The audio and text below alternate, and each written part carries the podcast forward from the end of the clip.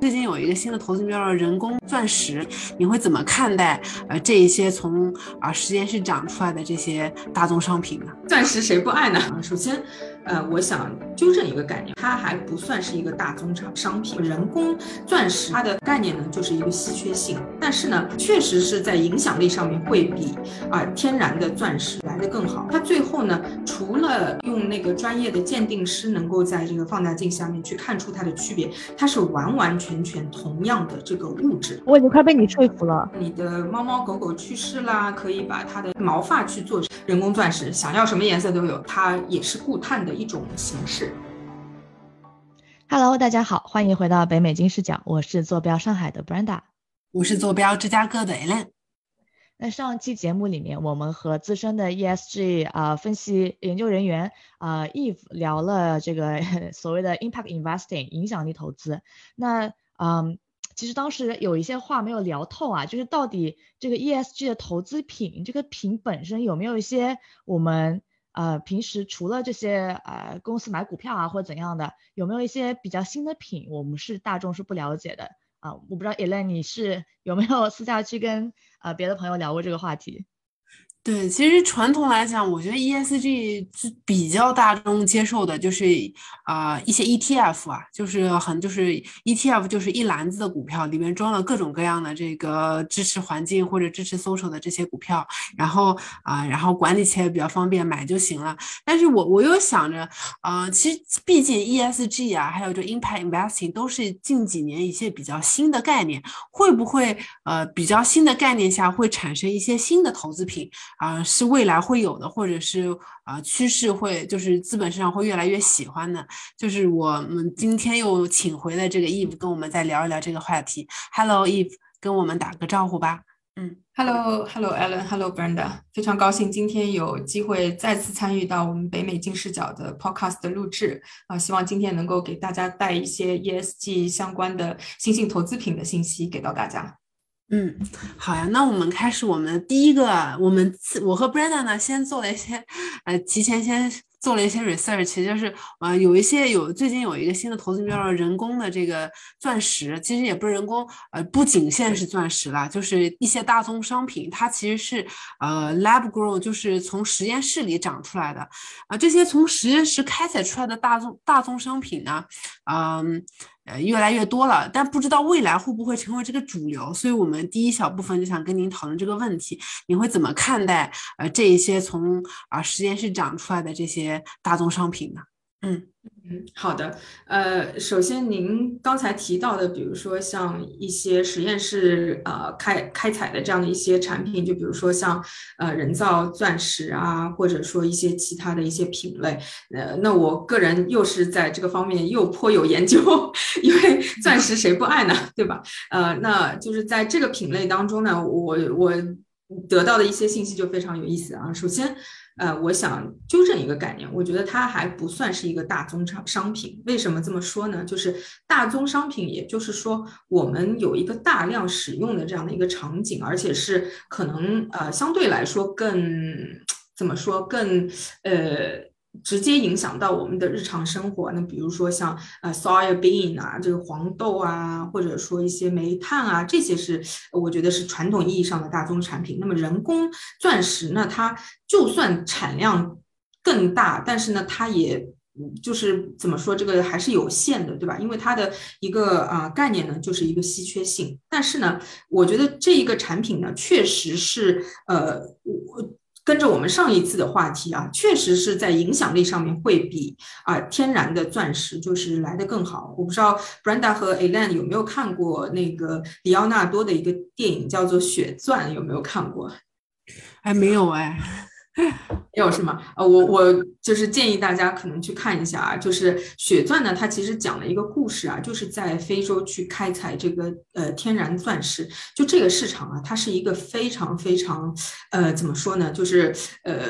在这个人权保护也好，自然环境保护也好，都是非常非常糟糕的一个呃一个嗯是呃就说这样的一个呃产业产业链。呃，包括还有童工啊等等这样的一个产业链。那么，呃，大家可以想象啊，自己身上带的这样纯净的钻石，以及说它背后象征的一个含义。呃，我们可能听过什么什么什么一颗永流传这样子的一个呃什么，就是呃对吧？它是几亿年的这样的一个产生的这样的一个产品，就是代表了这个永恒的爱的这样的一个意义。背后竟然是在这么一个残酷的这个现实世界当中开采出来的，于心何忍，对吧？就这个意义就不一样了。嗯，那么我觉得就是说，首先在这个。开采的过程当中，它有一个非常大的这个呃问题在啊，就环境上面各种问题，所以我是非常非常非常支持这个啊实验室去开采这个钻石的。首先呢，它就不像就是以前的一些钻石替代品啊，什么锆石啊什么的啊，就是说哦看上去差不多，但其实它成分是不一样。但是人工钻石呢，它是在实验室里面等于模拟出那个钻石生成的这样的一个场景，所以它最后呢，除了呃我们说用那个专业的鉴定师能够在这个放大镜下面去看出它的区别，它是完完全全同样的这个物质啊啊，然后呢，这是第一点，他被你说服了。啊，是吧？对，卖这个人工钻石，对，然后呢？这个钻石啊，这个第一点，第二个，这个钻石呢，首先钻钻石的这个元素是什么？大家应该知道，对吧？就是碳，对吧？那么也是在我们这个就是说呃固碳的这个道路上面，虽然不像那个啊我们说的目前发展的这个 CCUS 的这些啊，把什么空气当中的这个碳抽回来，然后最后把它那个储到地下，它它呢也是一个啊固碳的过程，对吧？那么呃有一些就是呃提供一些。情绪价值的这些企业，就比如说啊，你的猫猫狗狗去世啦，可以把它的这个毛发寄过来啊，然后它可以把这些毛发毛发去做成一颗人工钻石，想要什么颜色都有，对吧？黄的也有，绿的也有，呃，那个蓝蓝的、粉的都可以。那么这这个是呃，就是说呃，它也是固碳的一种形式。那么第三个呢，就是说。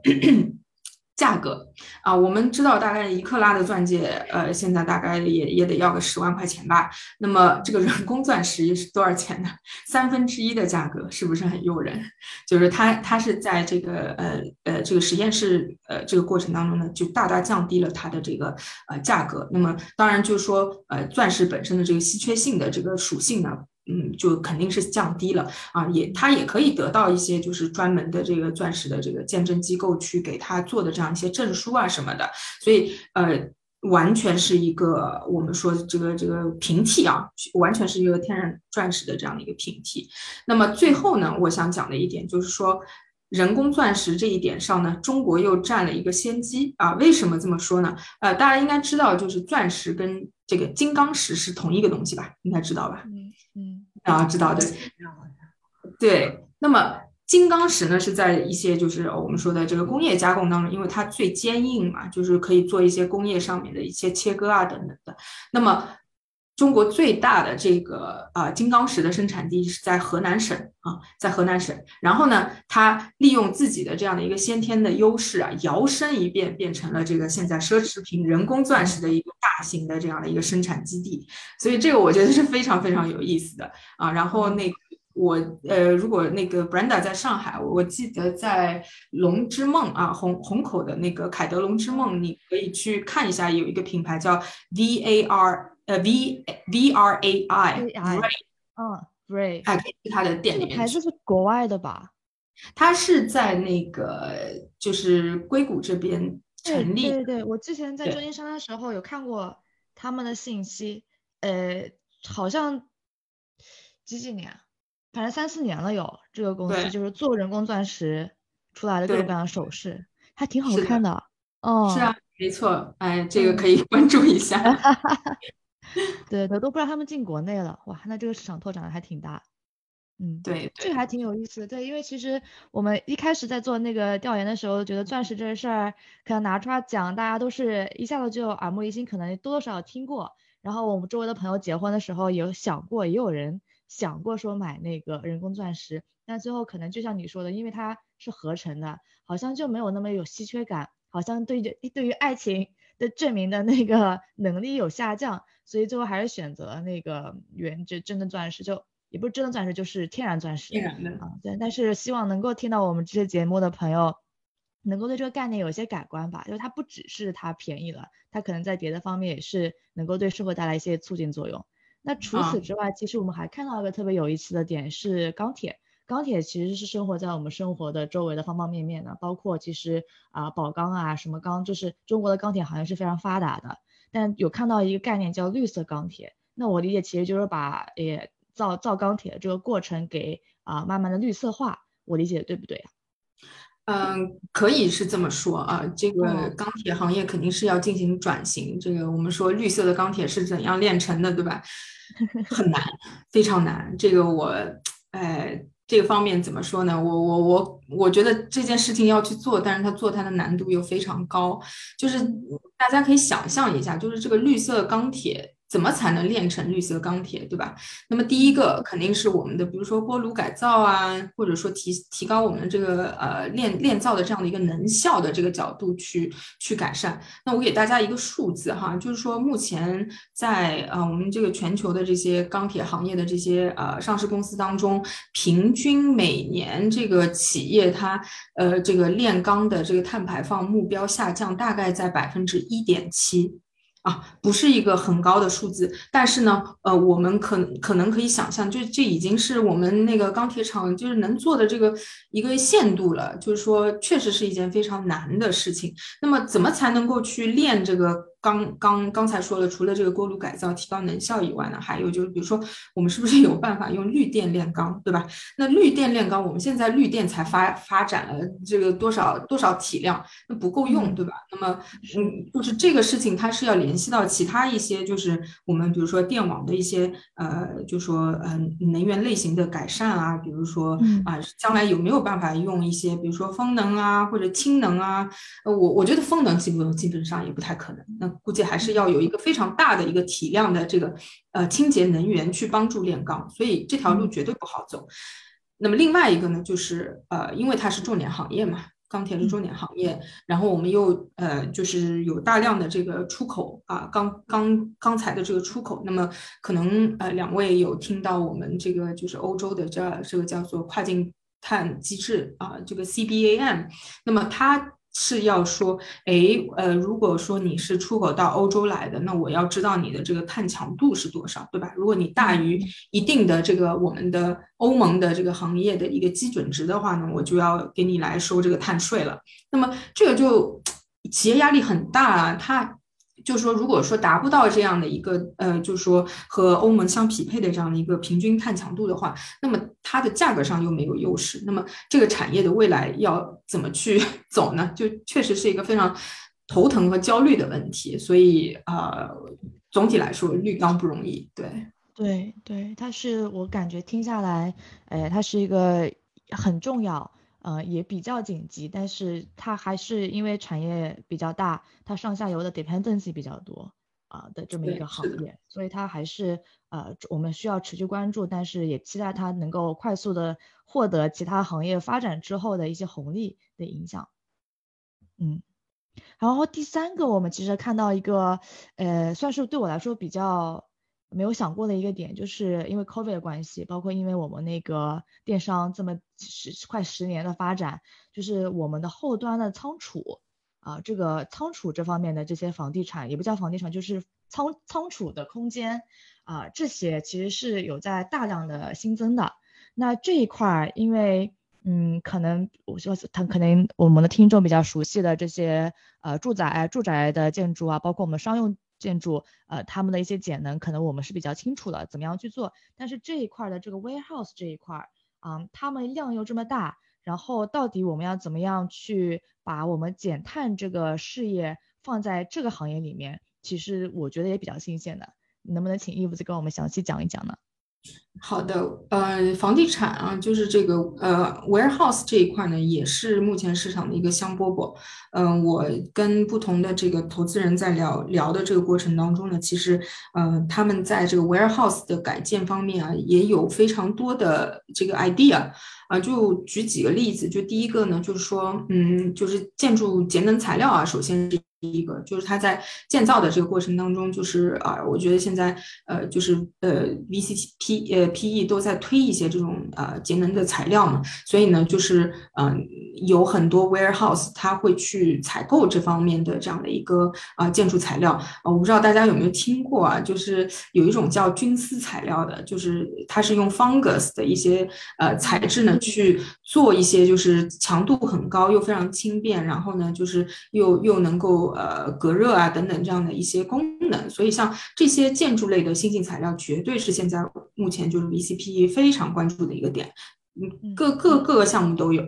那么第二个呢，就是说在呃 warehouse 嘛，大家知道它那个呃这个空间相对来说比较大，比较空旷。然后呢，它那个屋顶上呢，就是完全可以就是再去呃叠加这个光伏板，对吧？当然就是需要一定的这个强度，呃，这个嗯就不要什么刮个几级大风，然后把那光伏板吹走了，或者说漏水啊等等这种情况。但是就是说呃 warehouse 由于它这个先天的这样的一个优势呢，就是呃可以。大量的去铺开这些呃光伏的这样的一些呃设施，所以呢，就是在呃这个呃我们这个 warehouse 内部呢，也可以做一些改造。呃，有一个呃 idea 就非常好的是，你知道 warehouse 里面其实很大一部分的用电是照明，对吧？要把这个 warehouse 整个给照亮起来。那么在照明这个上面呢，它就是说，哎，我把这个灯啊，就比如说向下，比如说呃，就说下降一米。可能我用到的这个这个亮度啊就可以减少，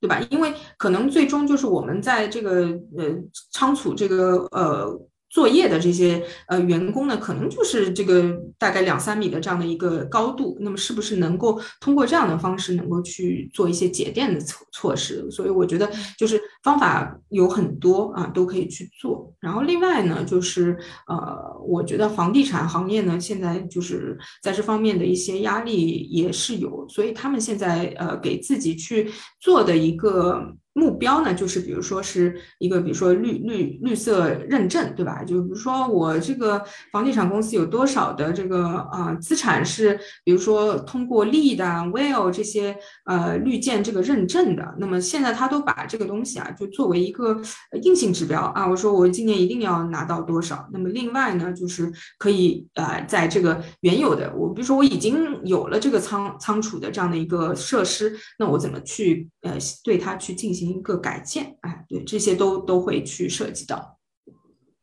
哎，那我想说，会政府会给补贴吗？就是如果说这个呃 warehouse 造的更加节能，还是说只是说啊，我把这个灯泡降了一米，然后我这个瓦数就降低了，我价格成本就降低了，所以这才是企业的动力去做这个事儿，还是说国家有补贴成为了企业做这个事儿的动力呢？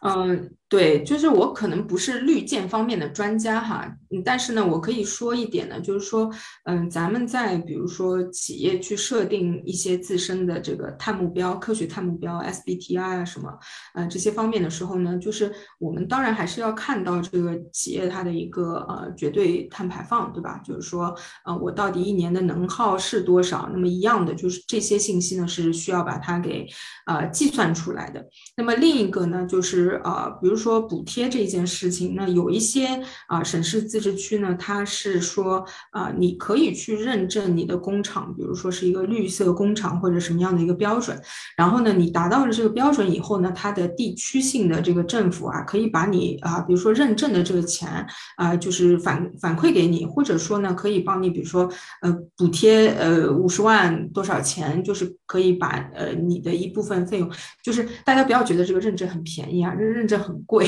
所以呢，就是从这个角度，它它可能会有一定的补贴，但是呃，最终我觉得就是我们呃，就说节能减碳，最后它是一笔账，对吧？我们要能够这笔账也要能够算得过来，所以这个也是目前就是呃，就说企业面临的一一些挑战吧，就是呃，在自己要做到更绿色的这个情况下，也有更多的这个成本的支出，对。嗯，好呀，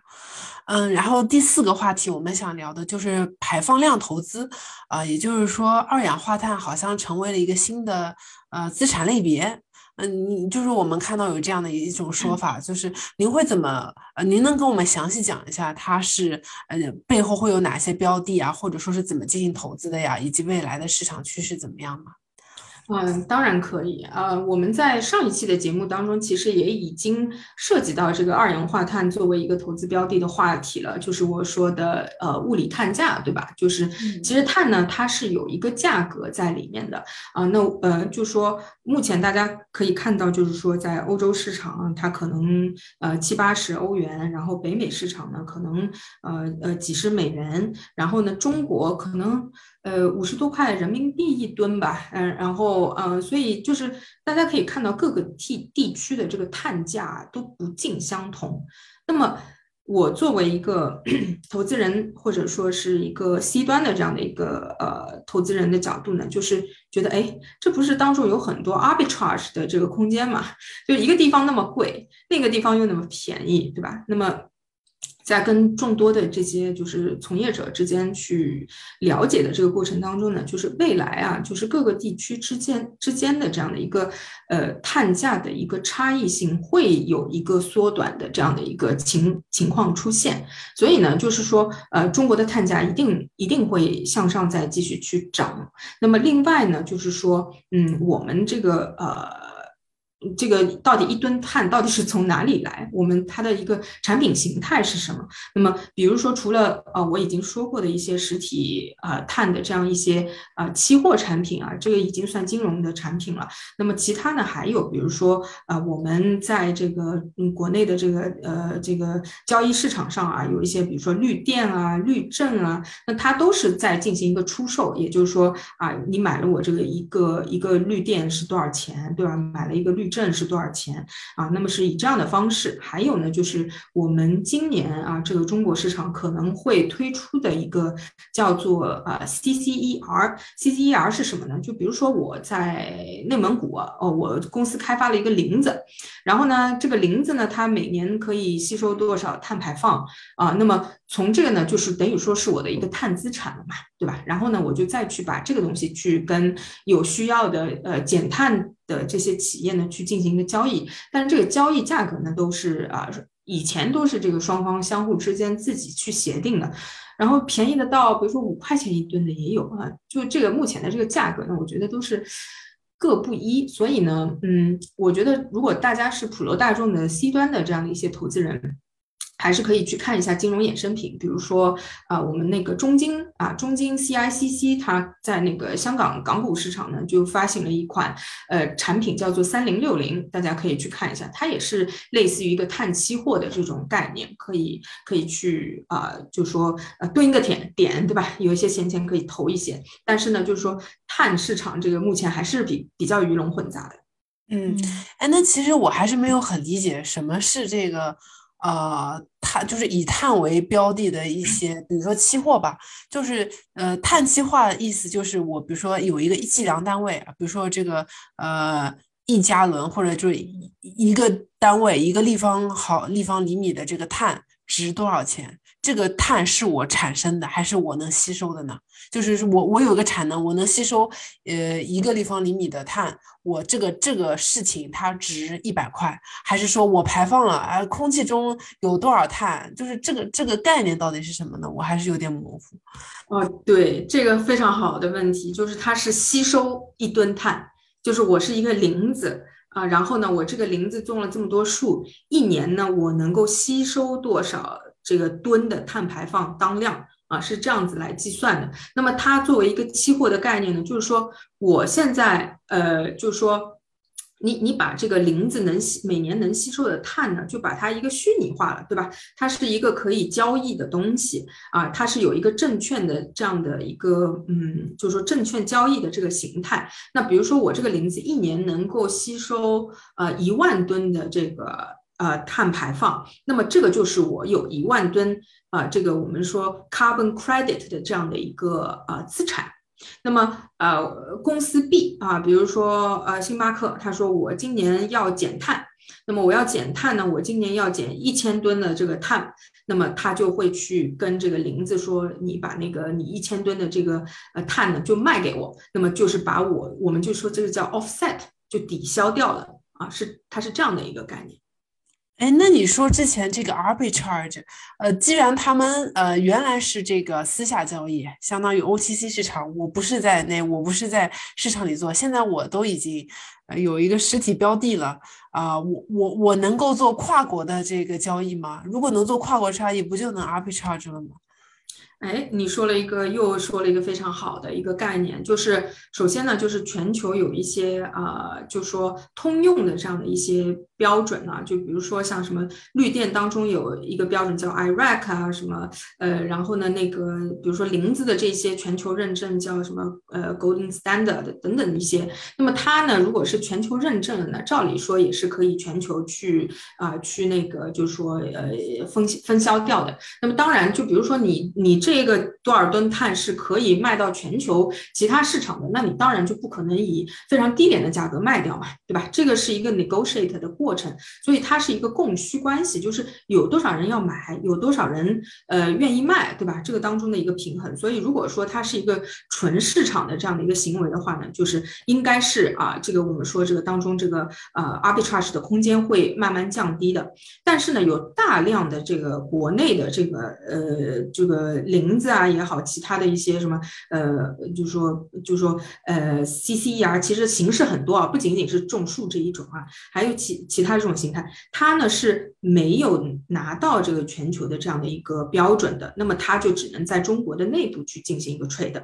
但是啊，在这些呃呃概念的基础上面，我们刚才说到了那个欧洲那个碳边境的这个调节机制 CBAM。它将来能不能认可说，哎，你一吨啊，你这个钢铁在这个啊，你这个钢铁强度比较高，然后呢，这钢铁厂说我在中国先 offset 掉了，然后呢，说我这个强度低了，然后然后运到欧洲来，这个是不是能被接受？呃，我觉得是不会被接受的。它需要你补偿的一个碳价是以是以欧洲市场的一个平均碳价啊，并不是你自身能够去 offset 掉的这个碳价。呃，为标准的，所以呢，嗯，它的这个这个流通性啊，啊，就并不是对等的。了解，哎，真的是挺有意思。听嘉宾聊了这我们这个四个不同的新的那个产品啊，新的投资品。那其实我还有一个。呃，疑惑啊，就是想请教一下嘉宾，就是这些是我们专门去 research 之后发现的东西。那对于老百姓而言，突然间看到一个，比如说超市呃商场里看到一个新的人工钻石，他要怎么样去判断说这个东西是不是未来的可能一个趋势？嗯，到底值不值得我去花钱去投资？对于呃 to C 的投资人，你还有什么样的建议吗？呃，这个问题不容易回答。呃，这个问题不容易回答。就是我我我好像也有听过，就是哎，就是大家觉得啊，碳这个话题现在越来越热了，能不能一起去炒一炒碳，对吧？就也会有这样的一个想法。我觉得呢，首先就是啊。嗯，就我看到好像大湾区反正会有一个就是呃碳市场的连接嘛，然后呢呃去年的时候其实也有好像个人注册成功去买了一些碳的 credit 啊什么，但这些概念就是都还非常新。那目前的这个市场就是呃尤其是国内碳价啊什么，就是说你无论是什么样的产品形态，你最后它背后都是这个嗯，就是说有市市场指导意义的碳价是多少，对吧？那么。这个基础上呢，它这个价格一直就是上不去啊，四十块钱从它开市的时候，现在到可能五十块钱也没有上涨太多，为什么呢？就是因为没有流动性，没有流动性，因因为就是参与的人太有限，那么。呃，我前一阵子听了那个我们那个呃马俊老师的一个讲话，我觉得非常受益。他就说你呃，如果将来这个他要有这种交易属性，或者说能够交易交易的起来，那就呃必须要提高这个流动性。那么提高流动性，就必须要就是增加我们的这个参与者嘛。就各个不同类型的参与者，呃，自愿去减碳的，还有呢，就是这种强制去减碳的，等等等等。那么，作为 C 端的交易，呃，我们的投资人呢，现在能够去呃接触到的这样的一些，嗯，就大宗的这些啊。碳的交易呢还是非常非常有限的，所以我建议呢，大家可以开始关注这个领域，多听多多看啊，然后呢，不要太早的去下一个定论啊，然后呢，就是再去看一下有哪一些呃，就是故事是你能够听得懂的，就还是我们上一期讲的那个概念，就是如果你。你不太懂的这个概念，就不要去轻易投资了。对。我还有两个奇怪的问题啊，作为一个投资者，就是我想买碳了，但是我发现，就是呃，有的林子啊，它这个树的二氧化碳吸收能力特别强，哎，另外一种树呢，它二氧化碳吸收能力就没那么强，难道是有一个就是呃标准的这个测量标准在哪儿的啊？就是有专门人帮你测这个树是多少能吸多少二氧化碳吗？当然有，就是并不是所有的这个植物它都能够吸收二，就是说都有这个。Qualified 的这去吸收这个二氧化碳呢？就比如说，我们一般认为像乔木啊这样的这个树木呢，才是呃可以就是去吸收一些那个二氧化碳。你说你呃种个草啊什么的，有没有这样的这个作用？就是这个都是打个问号的。我想我后面家有个草坪，我能不能直接 去挂上去卖？对，这个就很有意思，就有一些那个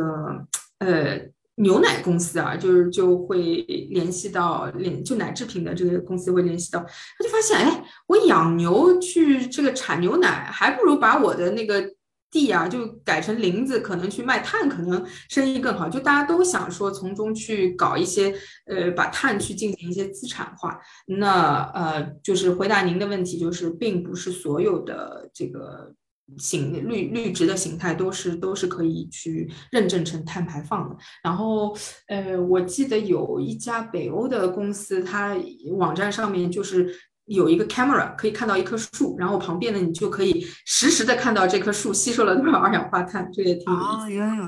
啊，有这种技术那就合理。因为还有一种情况是，假设我这个已经被认证过了，然后也在这个交易场上交易了，但是有一天我的林子被烧了。啊，然后这个时候我本来从一个吸收者变成了一个排放者，这时候我会面临风险吗？就是别人已经买了我的产品，我已经把风险转嫁出去了，我是不用再付任何钱的吧？就举个例子，我家有一 很多很多乔木，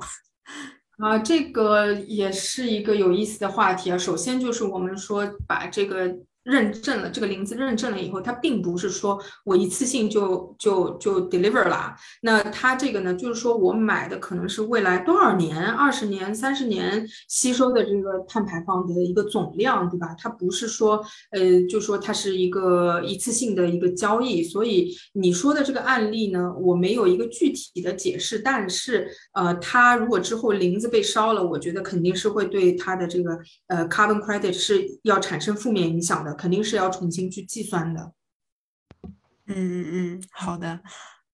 那好呀，我今天对这还挺有，就是你卖出去之后，你不能不管了。你不要以为这是种了一个树，树自己那在这儿那给你赚钱了，不是这样的。你之后二三十年你还得管管这个树。对，而且还有一个概念呢，就是呃，我我觉得有必要给大家来讲一下，就是嗯。呃，比如说我们来评估一个企业它的一个，嗯，就说呃，就是减碳的表现。如果这家企业呃自身也没有做很多事，然后呢，就说我到处去买点碳，然后来那个抵消我的碳排放，这种形式呢，我们是。呃，觉得就是说这个没有做出足够的这样的一个努力啊，因为你不可能就是靠卖这个呃买一些碳的这个呃信用去去就就你就完事儿了，你就没没就是说不做其他的贡献了，因为有一些国家，就比如说呃非洲的国家，它可能。天然的这个树木的这个资源就非常好。那么他之前呢，就是说，哎呀，呃，我这个林子都是野生的，也没有什么用。现在突然发现我这个林子有价值了，哎，它可以那个卖 credit，可以卖碳，对吧？那么，但这件事情你从我们全球作为一个总体的角度，有没有什么贡献？没有贡献。为什么呢？就是它以前就在这儿，不管你卖不卖这个碳。你你都没有做出任何的啊，就说就是新的这样的一个 effort，那么它你不管它，你不卖它，它这个林子也在吸收碳；你卖了它的碳碳资源，它也在卖碳。那么这个不就是从全球的一个角度来说很假吗？就是我我一个公司哦，我就买了这个国家的这些碳信用，然后我现在就呃降低我碳排放了，但是这个对于全全球来说一点都没有变化呀，对吧？嗯。嗯，是的，这就是确实要把所有的问题放在一个更加完整的 picture 里面去去考考量和观察。嗯，对啊，那今天非常感谢 Eve 跟我们 分享了这么多啊！听到这个种树的例子，我想到那句话有了不同的理解。最好种树的时机，一个是在十年前，一个是现在。啊，你现在去种树的话，还有可能能够 在未来这个变现一些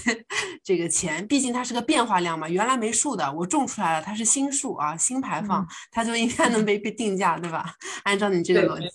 对，这个这个非常有意思，然后也看到了，就是啊，我们投资者或者说家呃，就是我们普罗大众能做些什么事儿啊，就是可以多多种种树。那 Brenda 最后有什么想跟我们讲的吗？嗯，我没有什么，我就是觉得说，呃，这个行业就是跟 Eve 聊了三期嘛，呃，第一期还是比较学术的，然后到最后一期其实聊了很多真真的是生真生生活周边的嗯很多信息。啊，觉得说碳这个事儿确实是，虽然说很多东西我们现在投不了，但是作为普通消费者，你开始关注起来，然后就即使你后来不投，呃，可能也是一种贡献。Eve，你最后有什么想跟我们说的吗？嗯，啊，首先非常感谢两位给到这样的一个平台，能跟大家来唠唠嗑，讲一下，嗯，我自身的一些 ESG 的见解和看法。那我相信大家都是藏龙卧虎啊，就是有很多这方面的可能从业者，或者说有一些自身体验的，就非常呃希望大家也能够多给一些这方面的经验给给到我们啊。那么希望之后呢还有机会可以跟大家进行继续交流，谢谢。嗯，那正如伊芙说的，如果你有什么想法的话，欢迎在我们节目底下啊留言或者评论，或者是转发、收藏等等啊。那今天我们这期节目就到这里结束了，我们下期再见，拜拜，拜拜，拜拜，拜拜。跟金视角聊人生，感谢您的收听，请在各大播放平台和公众号上搜索“金视角”，订阅我们的栏目吧。金融的金，事件的事，角度的角。一键三连，从我做起。我们下次再聊。